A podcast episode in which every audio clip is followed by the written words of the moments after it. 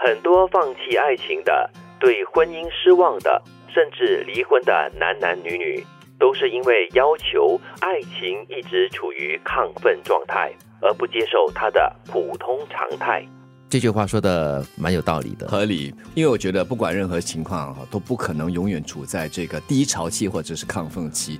你以股市来看的话，这个股市不可能永远只是上，它一定有高有低呀。对啊，人的情绪也是一样啊。即使在这个做运动吧，一个人的那个肾上腺激素啊，也就是那短暂的那时间激励着你，让你整整个人很亢奋，但是过后。你还是要沉淀下来的，但是人之常情啦，因为常常就是说结婚了好几年的这老夫老妻，他们就所谓的激情已经不在了，然后感觉是生活在一种很平淡如水的一种感情中。那你过得了那一关的话呢？OK，好。那如过不了的话呢？就是如这个京剧所说的，我感觉婚姻是可以处在一个激情的状态，嗯，但是很多人忽略了一点，就是当你在恋爱的时候，他的激情是因为你投注了很多的感情。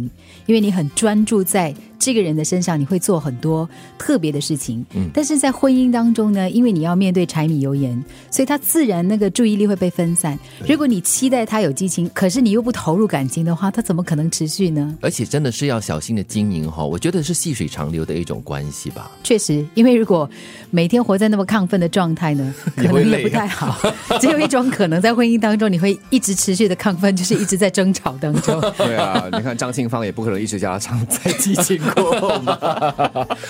可是他一直都在唱激情过后，因为激情已经过了。对啊，不能一直在激情嘛，所以一定要有激情过后啊。但是真的不容易嘞，你你要如何让你的爱情或者是你的婚姻哈长保新鲜？嗯，然后真的是需要很多的精力去投注在里面才。其实我觉得他不需要你耗费很多的精力，他需要你稍微再用心一些些。比如说，我有一些朋友，他们真的非常有趣的，他们在平常的日子里面，就是工作日的话呢，当然没有办法。做这么多的事情，但是到了周末，他们一定会有一些设计，比方说呢，一起去呃野餐啊，一起去看电影啊。我有一对朋友呢，他们很有趣，他们常会说：“你不要小看看电影这件事哦，因为你看完电影之后，你会有不同的话题，你会有不同的一些想法。然后你们两个人看完电影去吃个饭的时候呢，你的话题不一样了，就不会一直围绕在生活的柴米油盐。是，嗯就好像任何其他关系啊，友情也是这样子啊，不可能永远是轰轰烈烈的。嗯，也有淡如水的时候。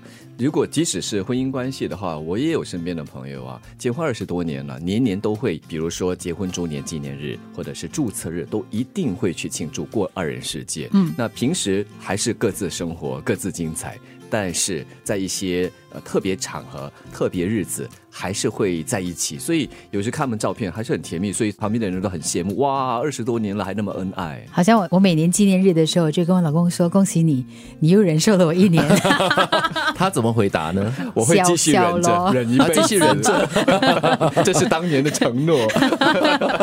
但是真的是不实际的啦。如果你是要求你的爱情或者是你的婚姻永远都是处在一个让你好像初恋的感觉的。话真的是不实际的一种要求跟妄想吧？我觉得不是妄想，但是你必须要愿意也付出。对，真的很多放弃爱情的、对婚姻失望的，甚至离婚的男男女女，都是因为要求爱情一直处于亢奋状态，而不接受它的普通常态。